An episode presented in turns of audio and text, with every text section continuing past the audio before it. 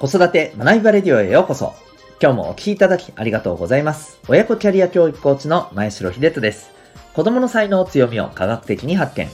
本当に目指したい目標を実現する方法を学び、コーチングで実践。変化の激しい今、未来において必要な人生を作る力を伸ばす。そんな親子サポートをしております。このチャンネルでは、共働き子育て世代の方を応援したい。そんな思いで、子育てキャリア、コミュニケーションに役立つ情報、メッセージを毎日配信しております。今回は第568回になります。えー、人気声優さんに見る、えー、個性の活かし方というテーマでお送りしていきたいと思います。また、この放送では演劇は生きる力、子供のためのドラマスクール沖縄を応援しております。それでは、えー、今日の本題に行きたいと思います。えっ、ー、と、人気声優さんに見る個性の生かし方というテーマなんですけど、はい、あの、まあ、アニメを見てる方はなんとなくえー、ああ、あの人ねって、えー、いうふうに、あの人ねってか、あの声ね、みたいな感じでわかる、えー、と思いますし、えー、からない方は、まあ、とりあえずわからないなりに聞いていただけたらな、というふうに思っております。すいません。はい。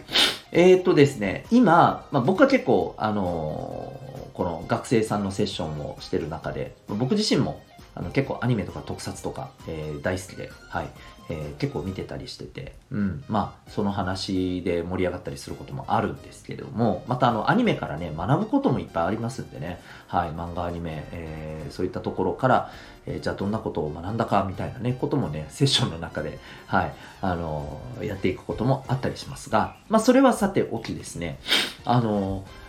最近とてもですね、僕気になる声優さんがいるんですよ。うん。えー、何という方かというとですね、早見沙織さんという方なんですね。はい。多分、知ってる方は知ってると思います。まあ、そうですね。えー、一番分かりやすい事例、事例というかね、あの、えー、演じてるキャラクター役で言うとですね、えー、もうね、国民的な人気アニメ、鬼滅の刃の中に出てくる、あの、えー、柱ですね、鬼殺隊のね、えー、10人の柱の中の、えっ、ー、と、あれですね、虫柱、胡蝶忍役ですね。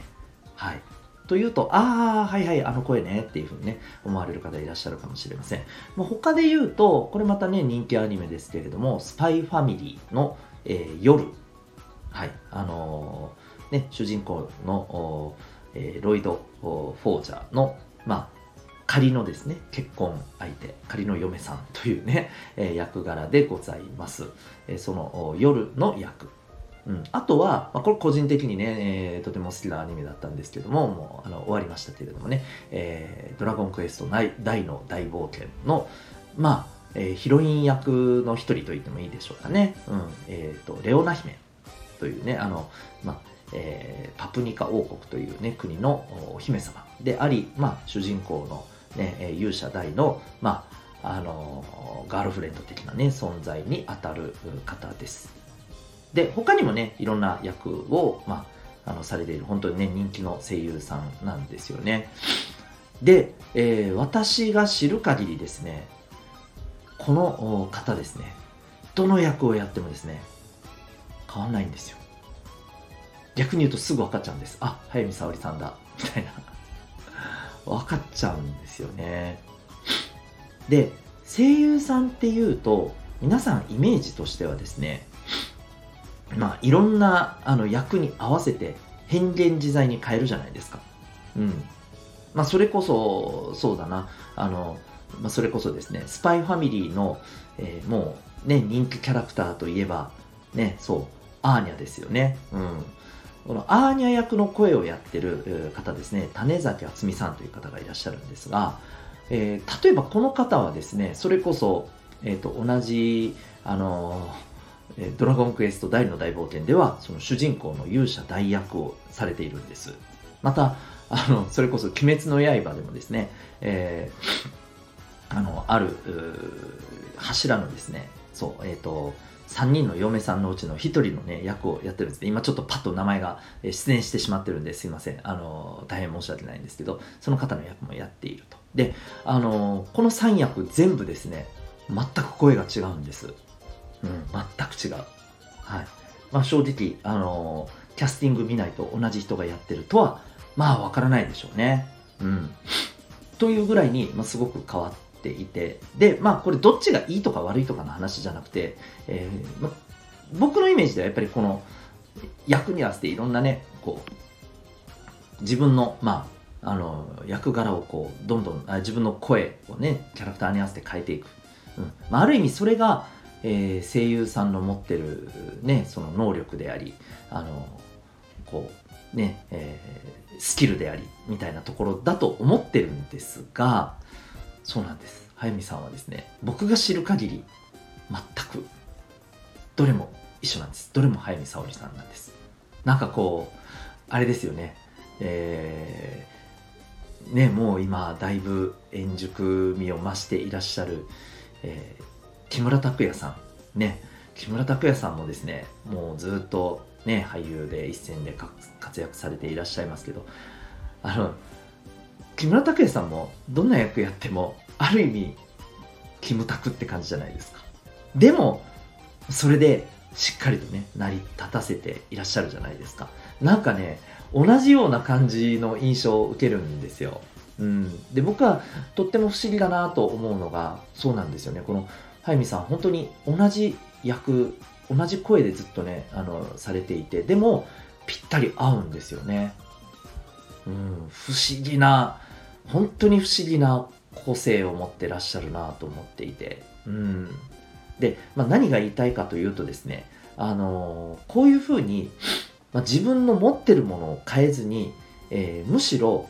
そこに求められている場所に行く。まあここで言うと求められているキャラクターにね、えー、まあ、マッチングしていってるっていうところ。もちろんあのマッチングさせていくのは制作側なのはねもちろんあの言うまでもないんですがある意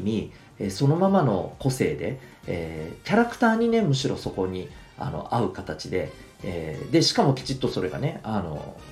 違和感なくハマっているっていうところがいや僕は本当にすごいなと思います。こんな風にですね、まあ、自分の持ってる個性をもうそのまんま生かしてむしろこの環境、うん、自分に合う環境に、えー、こう当てはめていく。その環境に合わせて自分を変えれるっていうことも大事だし、まあ、基本的にはそれがねやっぱり適応していくことが重要ですよっていうふうにね、えー、やっぱり私たちは感じてますし実際そういうのがあるのも事実だと思うんですけど逆にですねそう自分の個性を変えずに自分の持ってるものは変えずに、えー、それが活かせられる環境に入るっていうことも僕はやっぱ重要なんじゃないかなというふうにですねこの早見沙織さんのですねこの、うん、どれをやっても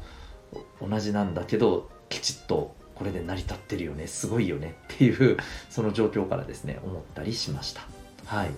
えー、もちろんですね私たちの持ってる個性、えー、お子さんの持ってる個性ってどんなものかっていうのは、えー、分かりませんしまたあのそういうふうにね、え必ず